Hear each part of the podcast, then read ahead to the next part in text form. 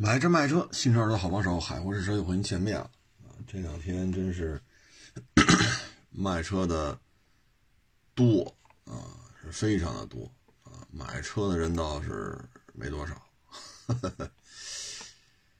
嗯，这个跟人打交道嘛，像我们这个，嗯，车换钱钱换车啊，确实能够迅速的让你怎么说呢？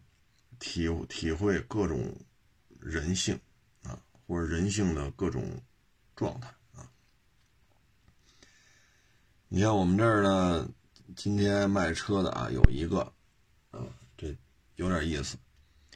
昨天晚上呢，找到我说把车卖了，我说行啊，但是我说您这车呀，五万四万我们都不要，就三万多点啊，就三万多点我说你要能接受，你就来；您不能接受，您别跑了。没必要啊，咱没有必要。啊，说我知道你要卖五万，我跟你说我六万收。我忽悠你来，来了告诉你四万我都不要，我也不干这事儿啊。所以呢，就是就这么沟通的啊。他说行啊，我说那您啊下午一点半来吧，或者再晚点也行，我上午有事儿啊。行，感谢。那就下午，今天下午看不就完了吗？好家伙，十点半、十点四十吧，今儿给我打电话，啊，今天呢是做电台的这个直播节目，我现在一周啊三家电台，就做这节目，十一点才完事儿。我为什么说约他一点半呢？你说小嘴叭叭叭叭叭叭一说说一钟头，我总得。喝口水，吃口饭吧。您试试说一钟头，您试试。啊，我说就留出点时间差来，别让人等咱们就完了，对吧？结果呢，我一看手机这记录，十点四十吧，好像是我到了，我到了，给我打电话发照片，这个那，说我停哪儿哪儿了。哎呦，我说咱不是约的一点半吗？我说那您得等会儿了。我说我这儿离您那儿大概三十公里，啊，大概三十三十多公里吧，三十多公里不到四十公里。我说那你得等会儿了，啊，赶紧去吧，饭也没吃，水也没喝，赶紧去。到了那儿之后，好家伙，这个一聊这车得四万多卖。我说咱这么聊，我说这没意思了呀。我说：“咱您看看您，您把您的微信翻出来，咱昨天晚上怎么回复您呢？就是我回复的。第一，四万都不要，四万整我都不要，啊，就是三万多点我说是不是这么说的？我说第二，是不是约的下午一点半？我说您说我这个紧赶慢赶，啊，几十公里开过来，我说咱这个就没有意思了，这事儿。”我是你粉丝啊，韩老师，我想和你聊会儿天儿。我说聊会儿天儿，约的是一点半呢。我说我这饭也不吃，水也不喝，几十公里赶过来。我说咱聊点啥？你打算？对吧？您是吃完了，您是吃饱了喝足了。你说我这怎么弄啊？我说这个你要聊天，咱咱也没有必要这么赶。对吧？我说微信里是不是很清楚的说，第一，四万我都不要了，你别白跑一趟了，对吧？把大老板给你忽悠过来，我说我也不干这事儿，就是三万多点第二，一点半，我说我上午有事儿，那行吧，那就再再约。我说行行行啊，我就忙我的去了啊。我说你这四四万多，我们无论如何接不了。然后呢？过了一会儿，下午两点多吧，又找我，您在呢吗？我说在呢。啊，我说在这搬东西呢。我说那您来吧，是吧？我找谁谁谁去了？啊，我找谁谁谁去了？然后人家给我三万四，啊，但是我三万四不能卖你，海老师，我是一个讲信用的人，我答应了三万四得卖他。你加一千块钱，我就卖你了。我就我就没接他这话茬啊，因为咱要斗这闷子的话呢，你说打嘴仗啊，我说咱这不是一档节目，说俩主持人是吧？一个负责特正经，一个负责逗闷子，哎，达到一个比较好的一个观看的效果。我说咱这不是这种做节目啊，我也没有必要拿话噎你。我说你就讲信用吧，啊，你就不是你这不是讲信用的人吗？你就讲信用，按人讲信用的做法，三万四你卖的吧，我不要，谢谢你，这车我不要，三万五我不要。韩老师，你是一个人品。你你你这人品我认可，你是个好人品的人，你三万五收吧。你人人品没问题的话，你三万五收吧。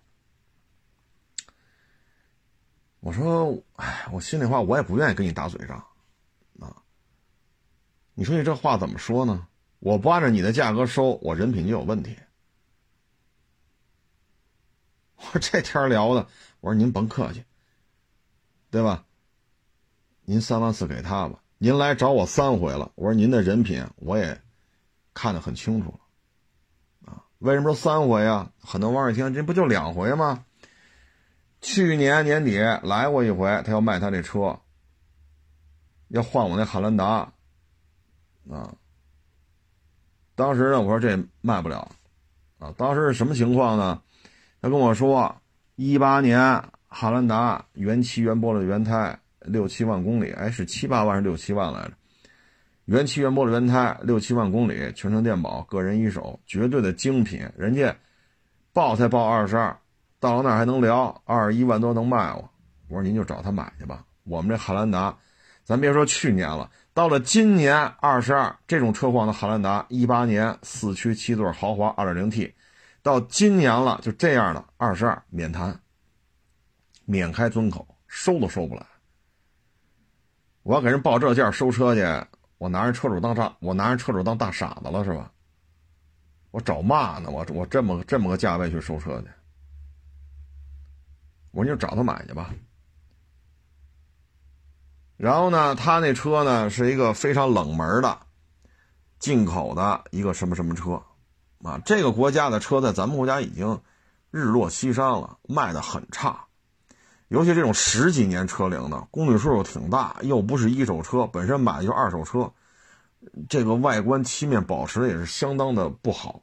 他重新做的漆，但是做的漆呢，那个漆面啊已经老化了，所以这车的外观呢，至少得有两三块，就这覆盖件至少有两三块得重新喷，没法看了这漆，它后边喷的特别次，知道吗？没有那漆里边没油了。看着像磨砂了，看着都。我说您这车呀，他当时去年怎么跟我聊的呀？说我一九年年底七万多买的，我现在就要七万多卖。我说就您这个车七万多买的，开一年多还要七万多卖。我说你就是弄个飞度也不可能这价。说你一九年买一二手准新飞度七万多，你开到二一年年底了，开了两年了啊，一年多了，啊，两年多一啊，一年多两年。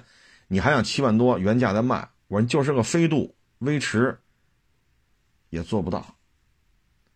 我说这么收不了。然后你我这汉兰达也不可能说二十卖你，二十一卖你，这绝不可能啊！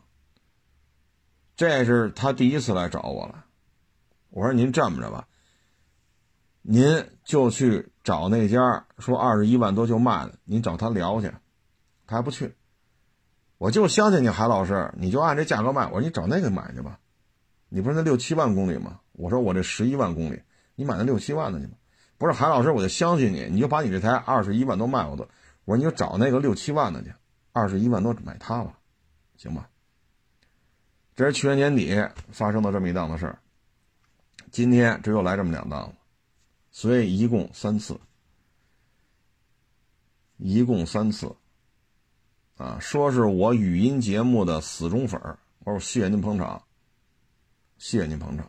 二十一万多的汉兰达，您您去找他聊去。啊，你要买过来，您没过户的情况下，如果车确实这样，我不行，给你加几万块钱，我收回来得了。你比我们收车价低多了，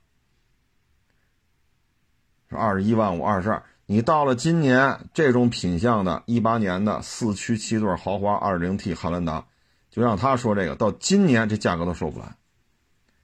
你别说去年了，哎，我说您啊，他不是这么说吗？韩老师，我相信你人品，你就三万五收了吧。你人品好，你就三万五收了吧。我说这说话都挺有水平的啊。我不按照你出的价格收车，我人品就有问题呗。我没跟他打嘴仗，犯不上啊。你说逗闷子，对吧？一捧一逗，把话接住了，话不能掉地下。我说这玩意儿，我比你擅长。但是呢，你是来卖车的，你大老远来了，甭管怎么着，我们得客客气接待你。我说，嘣嘣嘣塞几句话，我让你下不来台，这个不是待客之道。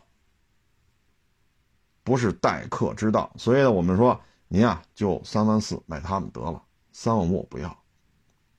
啊，我们不拿那别的话来来噎他了。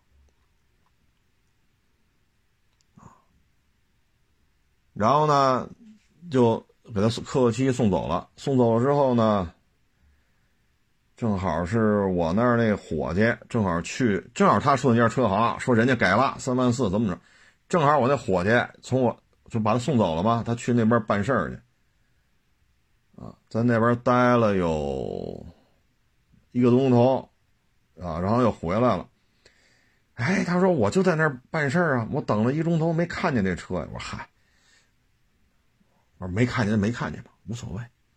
哎，他不是人给三万四吗？他这车这这三万四接就高了呀。我说嗨，我说咱不操这心了。后来我们这伙计说呀。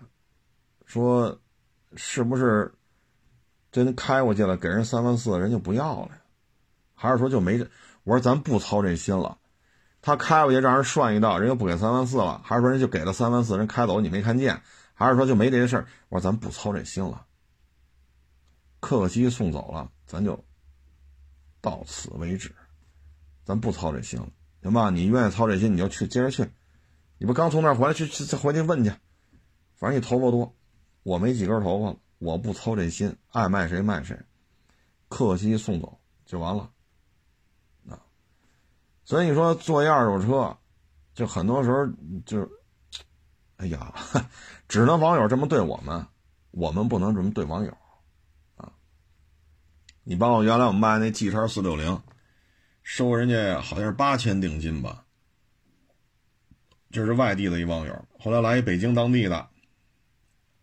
啊有钱，啊，十二缸的宾利、法拉、埃尔法、大 G，真有钱。每次找我聊天呢，开的车都不一样，啊，什么秘书啊、司机啊，这这这确实是有钱。当时那 G 叉四六零嘛，我不收人八千嘛，往这一坐，韩老师，我给你五万，你多少钱卖他的？我给你加五万。这车你我，我这车我要。我说啊，我收人家八千。就得卖人家十万，我说五万、十万这么的，等人买主来了，咱们三方都在这儿，我多少钱卖他的，他给我转多少定金，咱三方碰一下，你跟他聊，我多少钱卖他，我多少钱卖你，前提是什么？你把这五万、十万多出来钱你给他，你说你给他五万块钱，然后让他放弃购买，我呢把这八千就退人家，他同意了，等于他。什么也没干，来一趟拿五万块钱回家了，明白这意思吗？就是他同意，书面同意写个东西，同意退这车，因为您的咱三方写一个，三方都签字啊，同意的情况下，你把这五万也好，十万也好，你给他，等于他啥什么也没买，揣了五万块钱回家了，或者揣了十万块钱回家了，我呢再把八千退人家，然后我多少钱卖他，我多少钱卖你，行吧？这事儿我说我只能这么办，后来人来了。这网友跟人聊聊半天，加五万加十万，人家不干。我说你看没有，咱三方都在场，人家不干。我收他八千，我就这价格卖他了。啊，你说你单独塞我五万块钱，单独塞给我十万，我说这我这钱我不挣，咱得讲信用。啊，讲信用。说您跟那家车行讲信用，您说您是一讲信用的人，您守信。啊，说三万四，我就不能三万四卖给我，只能是三万五卖给。怎么说都行，怎么说都行。这买卖我说，这不是三回了吗？就到此结束了，啊。我呢，他们是爷儿俩嘛，我跟他儿子说嘛，我说你看啊，你这也大学毕业了，不论你去哪个行业干，不论你做什么职位，啊，说好的事情，咱得差不多得按照这说的这个约定的东西去履行。大差不差的，咱得按这方向去努力，对吧？你说约好几点了，哎，堵车了，或者出交通事故了，这前面堵死了，那等一会儿，这种情况谁也避免不了。你开车不撞别人，保不齐别人跟别人撞啊，对吧？那这路就堵死了，堵死了就等着吧。啊，这买卖可能就，嗨，反正这，哎，这一天天的吧。这怎么弄啊？啊，前两天还来一车，我就不说什么车了啊，要卖，啊，要的价也比较高，我说我们这真是接不动了，啊，本身您这车况也不是太好，既有补漆的，也有这个换车门的，然后是吧？您这车况真是不太好。我说这车龄吧，我说我们这个给不了这个价。然后呢，就说那别地儿就能给这价格。我说那你只能找他去了。啊，就跟我提谁谁谁谁，哎，你说这事儿不巧了吗不是？他提的这个我们还认识。后来我让我们那伙计就问我说你去那边问问去。这车去过他那儿，说的有鼻子有眼的。一会儿打电话了，问啊来过这么一车，啊，在花乡那边转来着，我说你们给多少钱？给多少？我这不是一回事吗？我说他现在要多少？他说不可能，这价格我操，这这这这这卖价能卖到这价格就不错了。这个接不了这个，啊，然后伙计跟我说完了，还跟我这聊呢，说别人给的高啊，这个那，我说你就找他去吧，啊，你不行找他去吧，我说就以您这车，除了换车门，其他地方还有喷漆，太细节东西咱就不说了啊，包括刚才那辆车，咱就不说了，为什么呢？就是咱别影响人家卖给别人。说这车我不收，你他妈谁也别想收，我就给你恶心，我就弄点，哎，咱也不干这事儿，他干嘛恶心别人？对吧？我恶心别人，我是能落什么好处吗？我恶心刚才那爷儿俩人那个冷门车，我恶心人家，我就能挣着钱了。我恶心这个能挣着钱了。是不是？咱就不说什么车啊，咱别耽误人家呢将来车的一个售卖。当然了，现在是恶心中医、黑中医，说中医不科学，这是能挣着钱的。这这个，但是我以我对于中医的了解，我现在虽然我不是学医的，但是我们家里有人，而且不止一个，西医治不好，最后通过中医给治好了。所以，通过这几档的事儿，我是不可能去黑中医啊。你说这里边有什么假大夫啊，什么诈骗，保不齐哪个行业里都有害群之马。但是中医，我是不可能去黑中医这个行业的啊。给多少钱我也不干这事儿啊，因为中医的这些大夫针灸也好，药方也好，救过我们家里人。啊，虽然说我们也给人钱了啊，针灸多少钱，草药那抓那草药配药方多少，我们都给人钱了，但是这不是钱的事儿，啊，我们我不可能去黑中医，谁作为其他的中国人，你们愿意黑中医是你们的事儿，能不能挣着钱是你们的事儿，我肯定不干。所以呢，就这些网友这些车呢，我们不给人说那么细，啊，咱不收，咱就别把人车说的一底儿掉。啊这事儿咱也不干，但是呢，就这些事儿吧，跟各位做一个分享。咱只说事儿，不说具体这个哪年的呀？什么牌子的呀？啊，什么色儿啊？咱咱咱不说那个啊。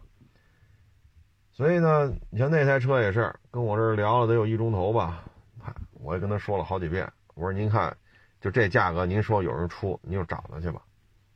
我们真的是接不动了，啊，我说能接咱就接了，我说何必呢？是不是？我说这个市场里，我说你也看了，也就我这儿，天天的，一堆一堆的啊！我最多的时候，你看这两天、前天吧，同时来三三波网友要卖车，就是同时就来三波。我说我都接待不过来，三台车我看都看不过来啊！我把伙计都找来，赶赶赶赶紧看，赶紧看，看不看都看不过来。啊！我说你们来之前也有，你们走了之后呢，可能还会有。我说我真是忙不过来，啊！我说能接就接了，何必呢？是不是？我真接不动，所以有些事儿吧，看，唉，包括一哎二零年吧，弄了一个准新的一个路虎，啊，直接就批了，我连朋友圈都懒得发。又得拍，又得剪，又得上字幕，又得片头片尾，还得发布上传。哎呀，太累！这一摊这就这点事儿，你别看我发个每日一车，从拍到剪到生成，包括片头片尾字幕，有时候要加配乐，还有时候要加图片，然后到发布到这个各种 app 啊，发布到各种 app，这 app 发布完了，就这点事儿啊。没三四个钟头干不完，我有时候觉得累的我，太耗费精力了，所以那车我都没发，就直接给别人，哎，加点车你开走吧，千儿八百的咱也不嫌少啊，三五千的咱也咱也不嫌多啊，反正不白忙活就完了啊，咱也想得开，说您弄走一这几十万大路虎，您挣三万，您挣五万，哎，咱咱咱不嫉妒啊。咱不嫉妒别人比我能挣，啊，因为那是人家的本事，人家的运气，人家的能力，啊。结果呢，也是一网友，啪啪啪发过来好多图片，就这路虎，问，啊，这车你多少钱能收？我说你开过来看看吧，啊，他说你就告诉我这照片上这车你多少钱能收？我就点开了一张，哎呦，我说这车看着眼熟嘿，哎呦，我就看外观内饰里程数，哎呦，我这不是我刚给别人了吗？我打电话问，我说你那车卖了吗？没有啊，他说车就在我这摆着呢，然后我就把这截屏发过去了。我说我说这这这这这这照片是你拍的吧？他说对啊，我拍的。哎呀，我说现在有一人啊，我把这微信这个截屏发过去，你我说你认识这人吗？然后一人给我打过电话了啊，知道这跟我们这儿一伙计聊呢，啊，加我们一伙计微信，就是这微信号哦。我说行，我说是不是跟你们要照片了？他说对，啊，明白了，啊，这也海老师长，海老师短，说这是他的，问我多少钱能收，然后呢，按照我报的收车价，他认为他的价格，就是他认为我们应该挣的钱往上一加，这就是他的对于这车的一个采购价，然后再找那个同行去砍去。哎呦我去！我说这人呐，聪明的都不是地儿，啊，聪明的不是地儿，啊，这个随他吧。后来我跟他说啊，我说你要能，我也没好意思点破他啊。我跟他我说你要愿意卖呢，你就开过来；你要不方便开过来，就算了。啊，后来他也不搭理我了。哎，不搭理就不搭理吧。就这点事儿，啊，我也不点破，点破他干什么呀？现在还加着我微信呢。啊，所以你通过这些事儿啊，你会发现每个人，啊。他的这种对事物的看法都是不一样的，他会做出很多以他的思维模式、以他的那个规矩、以他的那个是吧？流程他会做出他的一些行为，所以干二手车吧，有些时候就是洞察人性，啊，这个洞察人性啊，唉，怎么说呢？他跟这个警察这个还不太一样，啊，他跟老师呢也不太一样。你像老师呢，那教的都是孩子，啊，你说大学了是吧？二十一、二十二，那也是孩子，啊，确实啊，不不老小了，二十一二了，那还是孩子，心智还是不成熟啊。小学、幼儿园就更甭提了，哎，不拉裤子里就。就不错了啊！你说警察呢，洞察人性呢，其实基本上请进去的都是有事儿的啊，都是有事儿的。说都上了手铐了，都抓了啊，那这肯定是证据确凿啊。所以那个洞察人性吧，它就属于另外一种气氛啊，那氛围不一样。你像我们这个呢，就属于。你把钱给我，我把车给你；还是你把车给我，我把我的钱给给你。车换钱，钱换车，啊，咱们之间呢其实是平等的，啊，你不像学学校就老师找家长，你敢跟老师怎么着吗？你也不敢，因为你也怕自己家孩子被报复，啊，一种冷暴力呀、孤立呀，啊，其他的一些手段。你也怕自己家孩子吃这种亏，啊？那您讲话这这都这都上家抓来了是吧？手铐都戴上了，你还能怎么着啊？啊，你你就认呗，没有确凿的证据能能上家抓来吗？所以这二手车吧，心态，再一个呢，他欠着钱了，啊，一过钱就能看出来，啊。一过钱儿就能看出来，所以干二手车呢，就是这个。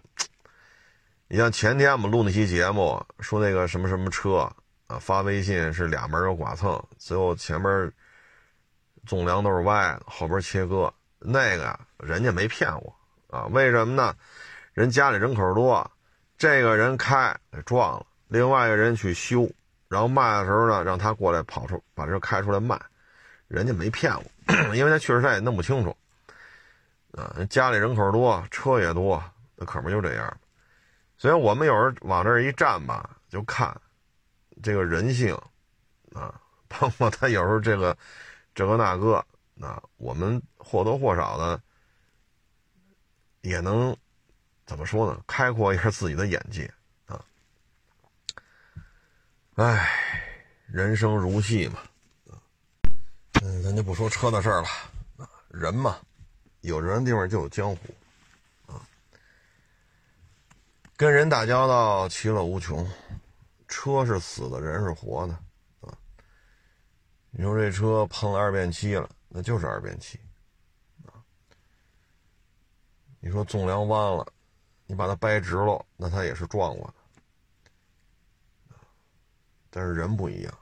啊所以与人打交道嘛，其乐无穷啊。前两天吧，看了一个小视频啊，看的我还挺感慨。这小伙子呀，今年三十二了，原来是辽宁是哪个地方的来着？就特别喜欢踢足球啊，就在体校啊什么的。然后呢，那会儿。是我想想啊，宽利呀，还是什么玩意儿，也去试训去啊。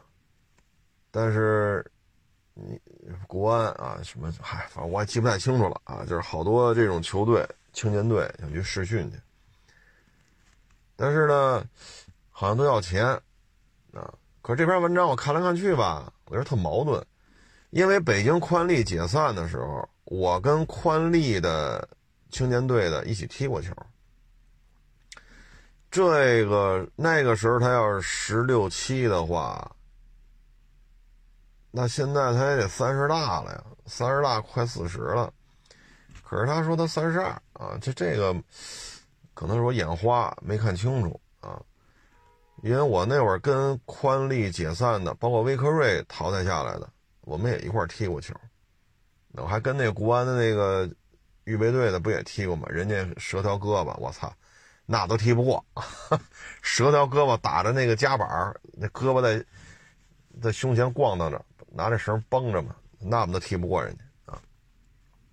啊，咱就不说这事儿啊，他就说呢，他就特别喜欢这个踢足球，踢足球呢。但是你要想上场，你得给钱；你要想进二十二个人的大名单，你还得给钱。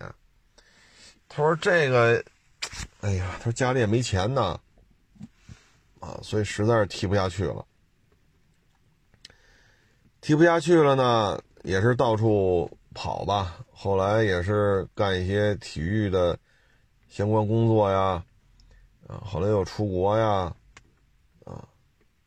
然后现在，哎，又去德国了，啊，在德国踢那个第六级联赛吧，啊，反正就感觉这个，反正国内干体育确实挺难的。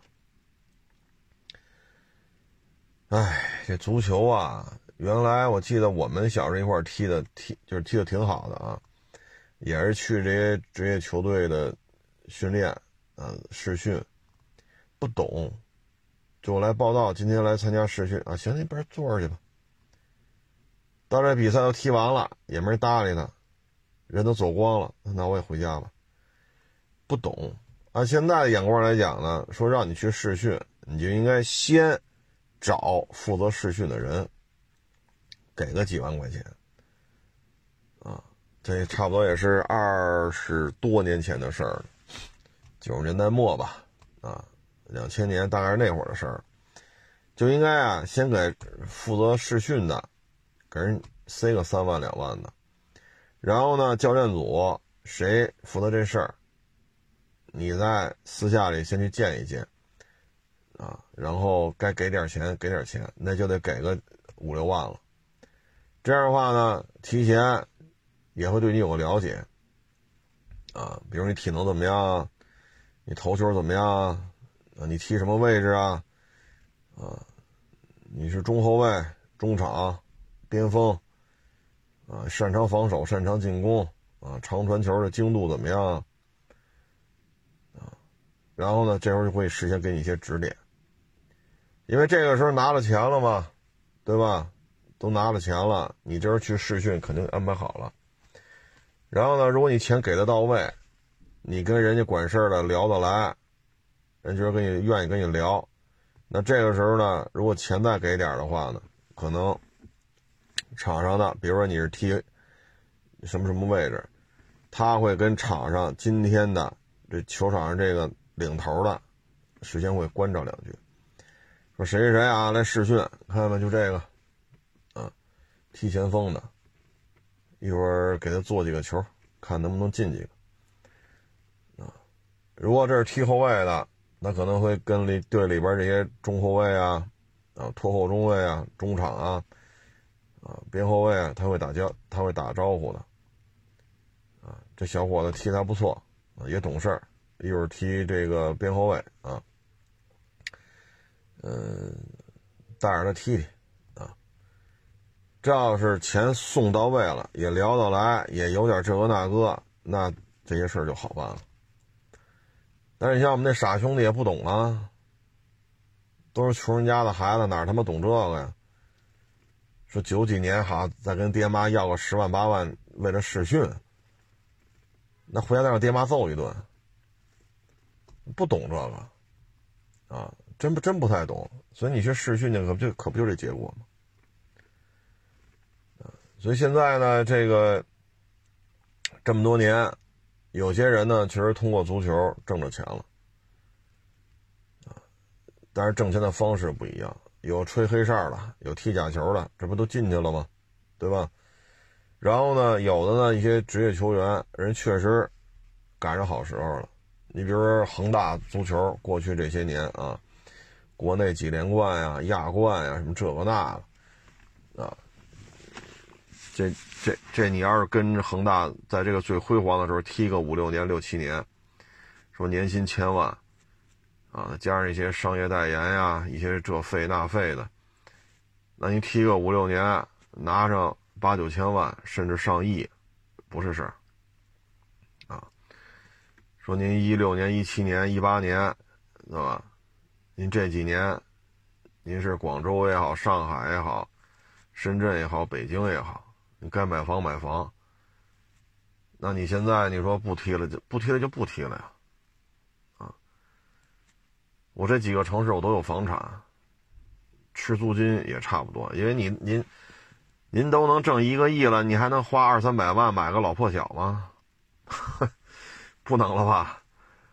啊，你你要真有这收入了，说我一六年，假如说啊，我一六年我一年能挣一千五百万，啊，我一七年我能挣一千四百万，一八年能挣一千八百万，我能都挣一千多万了，那我肯定望京。大平层，啊，一百七八十平的三居室来一个，啊，东方明珠电视塔旁边那江景房，对吧？一千八九百万、两千万的来一套，那你就别说房产增值了，你就出租也这租金也在这摆着，这是一波，这咱不嫉妒啊，因为人家赶上中国足球最辉煌的时候，当然，你看现在看就是虚火啊，虚火最旺的时候啊。有的呢，就是像刚才说这些，你说进去了吧，也没有，这些人呢也没有受到法律的制裁，但是捞着钱了嘛，也捞着了，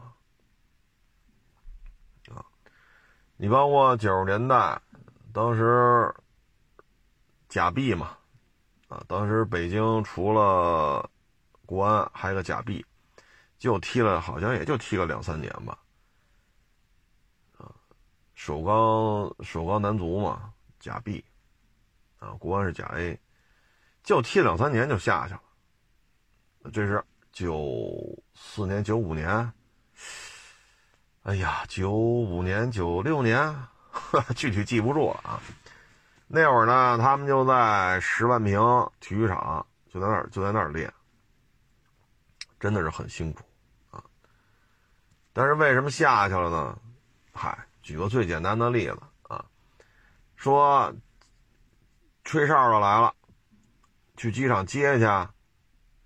好，当时听说啊，也是也是这么多年的事儿。说啊，给人打电话说您来行，您打车来，您只能打面的，最多到夏利，那会儿不一块一块二吗？说您不要再打贵的，再打再打贵的我们报不了。他说哪儿住啊？说是十万平体育馆，那不有宿舍吗？你上这儿住来就行。得，我说到这儿，各位就明白了吧？后来呢，说九十年代，说某些球队，我就不说是哪儿的了啊。人怎么弄啊？那会儿还什么？我想想，那会儿 W 幺二六啊，W 幺二六的五六零 SEL 机场。来了，等着，啊！一下飞机来，W 幺二六五六零 SEL 来，您上面请。五星级酒店摆一桌吧，什么叉 O 啊啊，什么人头驴啊，各种牛啊牛酒啊，特别牛的酒啊，好喝不好喝放一边，反正价格挺牛的，咔咔一摆，啊。山珍海味一上吃吧，吃完了总统套，您您住去，啊，用车您说话，这台五六零 SEL 这司机就在楼底下等着，连车带人，二十四小时都有人啊，您只要下来，您就找这车肯定有啊，肯定有司机二十四小时倒班的，什么时候用车什么时候说，然后再说别的，啊。别的呢，我就不在这说，就把这别的再说完了，说完这别的了，然后您再去上场吹去。那会儿就是这么操作！我当时看十万平体育场，我看他们训练，哎呦，看的我到今儿我都印象极其深刻。夏天嘛，下完雨之后，那个人造不是人造草皮，就是天然的草皮球，但是已经没有草了，因为确实也得花钱维护嘛。他呢，在球门这一块呢是没有草了，因为守门员不来回在这跑来跑去的嘛，这这块是没有草的。然后训练守门员往左边踢一个，这守门员啪一个凌空扑出去，空中摘住这球，抱住了，吧唧就摔地下。我操！然后你这守门员刚落地吧，那边又踢过一个，赶紧又起来，再往那边一横着就飞出去了啊！砰，把这球抓住，啪，又他他他飞到空中嘛，抓着啪就拍在这地下这个，因为刚下完雨嘛，这个黄土地啊，它有点那个，就跟那个泥浆似的，但是水呢又没有那么多。那就感觉这黄土地都有点拉黏儿，就这么个情况。他们并没有说汪水啊。我到今儿我都忘不了那守门员，左边啪，右边飞出去，然后摔地下啪。哎呦，我操！我看的我真是，这是二十多年前。后来呢，一说为什么这下去了呀？怎么他就假币怎么还都没维维持住啊？我说他妈训练都成那样了。我到现在，我脑子里都有那啪啪往地下摔那守门员。我说我到现在我都记着这个此情此景啊。我都他妈摔成这操性了，怎么怎么还连个假币都没守住啊？后来人一说，五六零 S E L 接下是什么劲头子呀？打车下力是上限，最好你打面的，要不然报不了。宿舍里给你开一间，你就宿舍里睡去吧。人家是总统套，然后再聊点别的。咱这给给个啥？给一瓶北冰洋汽水，运动员食堂打盒饭去，这能一样吗？所以呢，中国足球发展到今天，就这种，哎，我说什么好呢？真是说在海外啊，真刀真枪历练过的这些球员，其实他们有几个能得到重用啊？啊，你像孙继海，英超踢满场超过一百场，这可不是送礼送出来的，这是拼命拼出来的。包括杨晨，一个赛季干八个，这也是真刀真枪踢出来的。包括当年的李金羽、范志毅、谢辉，啊，这些人都在海外的联赛都踢过，啊，但这些人你说有几个得到重用的？哎，所以有些事儿啊，现在，反正咱看这事儿，有因必有果。现在我们看到这种惨淡的足球氛围，就是这个果而这个因就是之前这二十像九四年，现在二二年，二十七八年，二十二十八九年吧，啊，所以就会成今天这个局面。现在呢，很多这个足球队啊，应该说混的真是。不咋地了，啊，混的真是不咋地。嗯，他们这个收入啊，也真的是很低，啊，这种低呀，我都觉着中国足球要这么下去，真是后继无人了。还有谁？还有谁愿意来让自己家孩子练足球呢？所以这可能对于中国足球来讲吧，这也是一个推倒，重新来过，啊，重新来过。你看现在你要踢足球，你要试训，啊，你要试训，你得自己掏钱，往返机票、吃住，自己掏，啊，自己掏。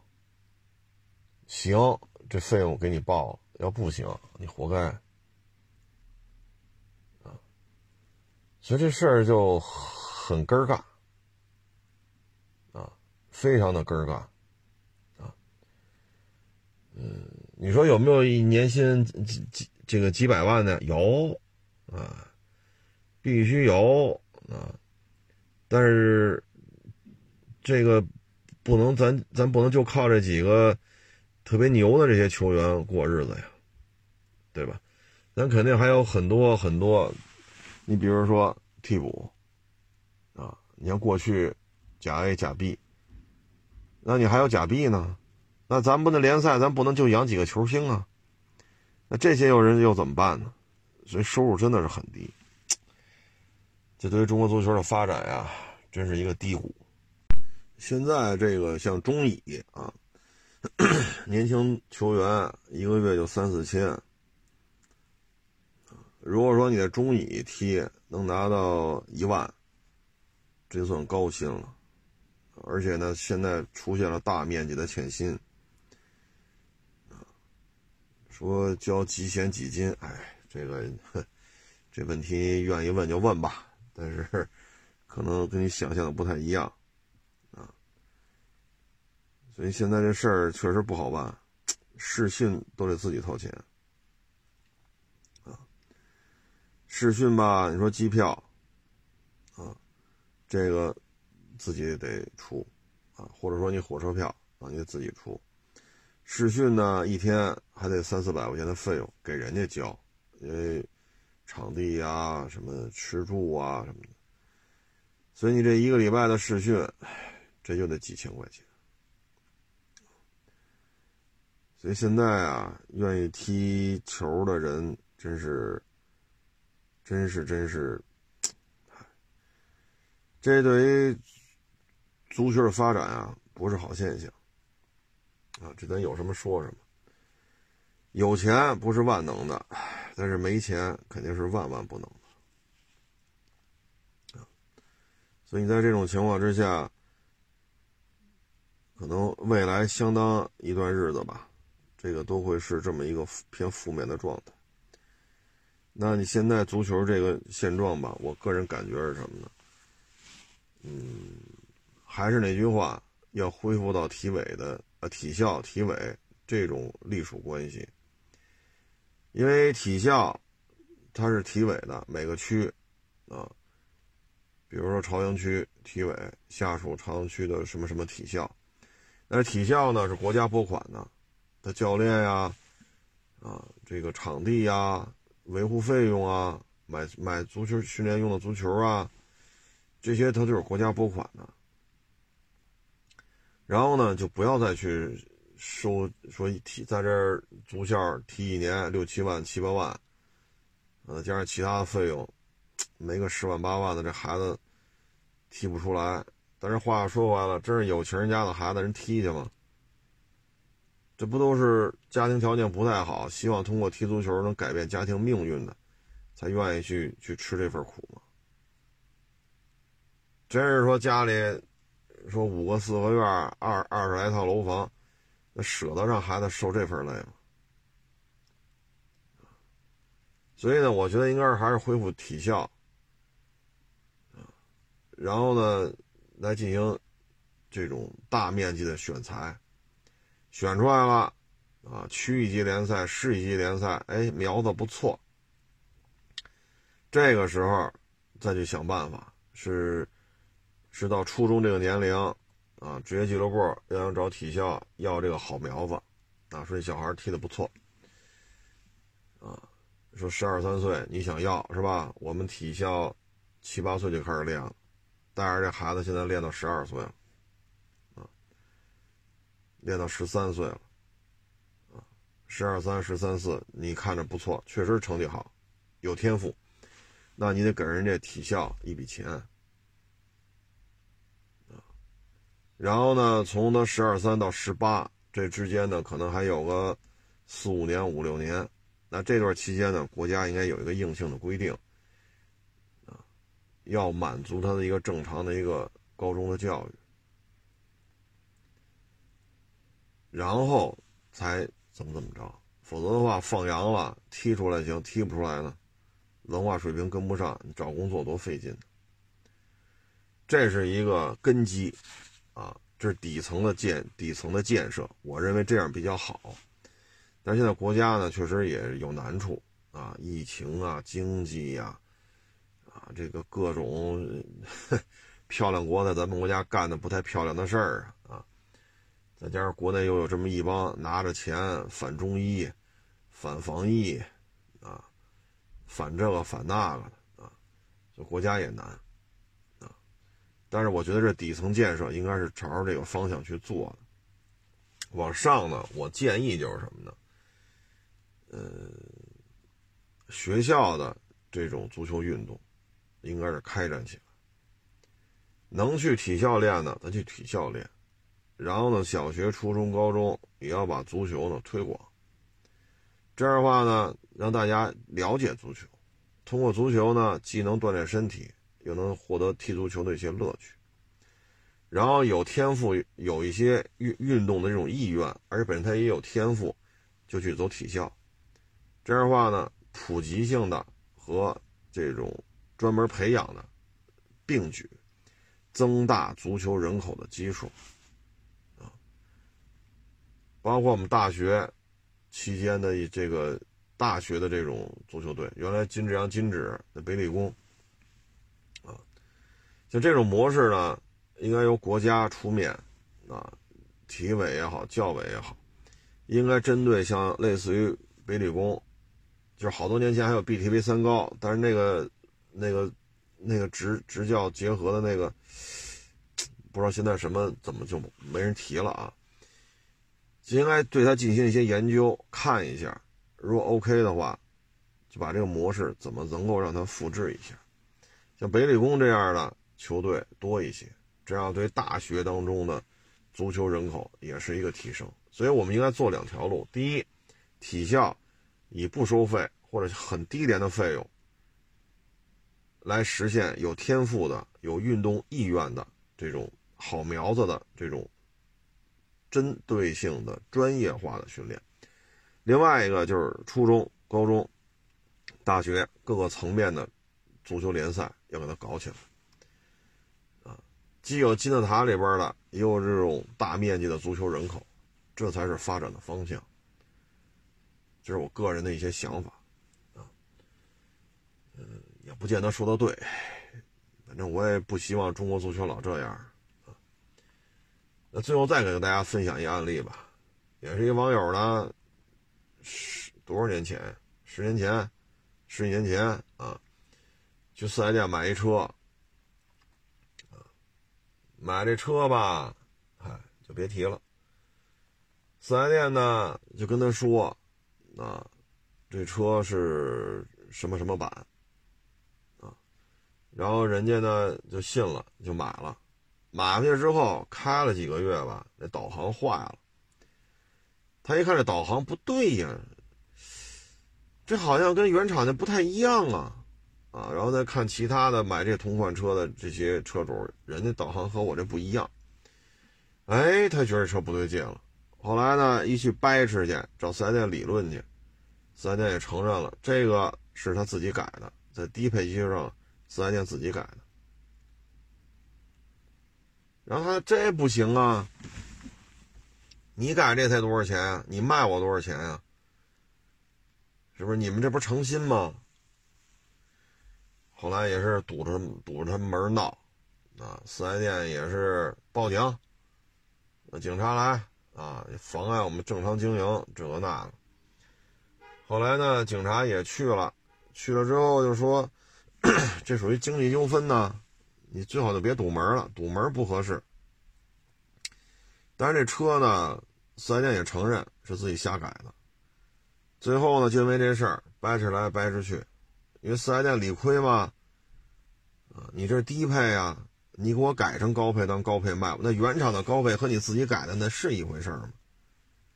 人不干呢，最后是赔了点钱，啊，这四 S 店吧，现在这事儿办的，反正各位呢，就是买新车，你对一下，各大汽车网站都有这车的配置表，你去对一下，这些大的主机厂它有官方网站。它上面也告诉你，我现在出这叫二零款、二一款呀、二二款呀，我这个都有什么配置啊？官方图片呀，你都可以去看，你对一下，啊，现在上网也不是什么难事儿，是不是？要不你吃哑巴亏，啊，这来卖车的跟我一聊，也是挺激动的。我说这能理解，能理解，反正最后赔俩钱嘛，哎，赔俩钱就赔俩钱吧，啊，这也没办法。你看这一晃也十小几年了，啊，但是现在说肯定会越来越规范了。不过呢，咱也不敢保证说就一点这种可能性都没有，所以各位呢还是得瞧清楚。各位得瞧清楚。嗯，行了，这不多聊了啊。嗯，我们觉得呢，反正做事儿吧，尽量还是按照规矩来啊，还是不忘初心啊。嗯，你看我们现在，你说我现在这岁数一年比一年大，腰酸腿疼啊，眼睛也大不如前啊。这身体状态就是这样，然后天天的、年年的、月月的就这么干，啊！但是呢，咱还是坚持着亲力亲为的这个想法，收车自己来，啊，卖车自己来，验车自己来，不忘初心，啊，尽量还是按照规矩来，包括你说网友报这价格什么的，也是。咱这儿也没干过，说这车，说人家人家人家心里才想卖五万，好，我八万，我我我八万就收，大老远给你框框过来，然后告诉你我又不要，啊，八万五万都不要，这车最多三万，咱也不干这事儿，啊，咱也不干这事儿，嗯，反正尽量吧，啊，希望大家呢都尽量按照这个。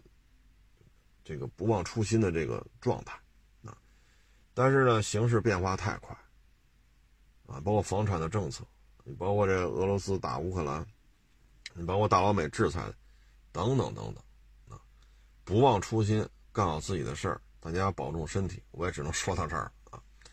行嘞，谢谢大家支持，谢谢大家捧场，啊，欢迎关注新浪微博海阔试车手。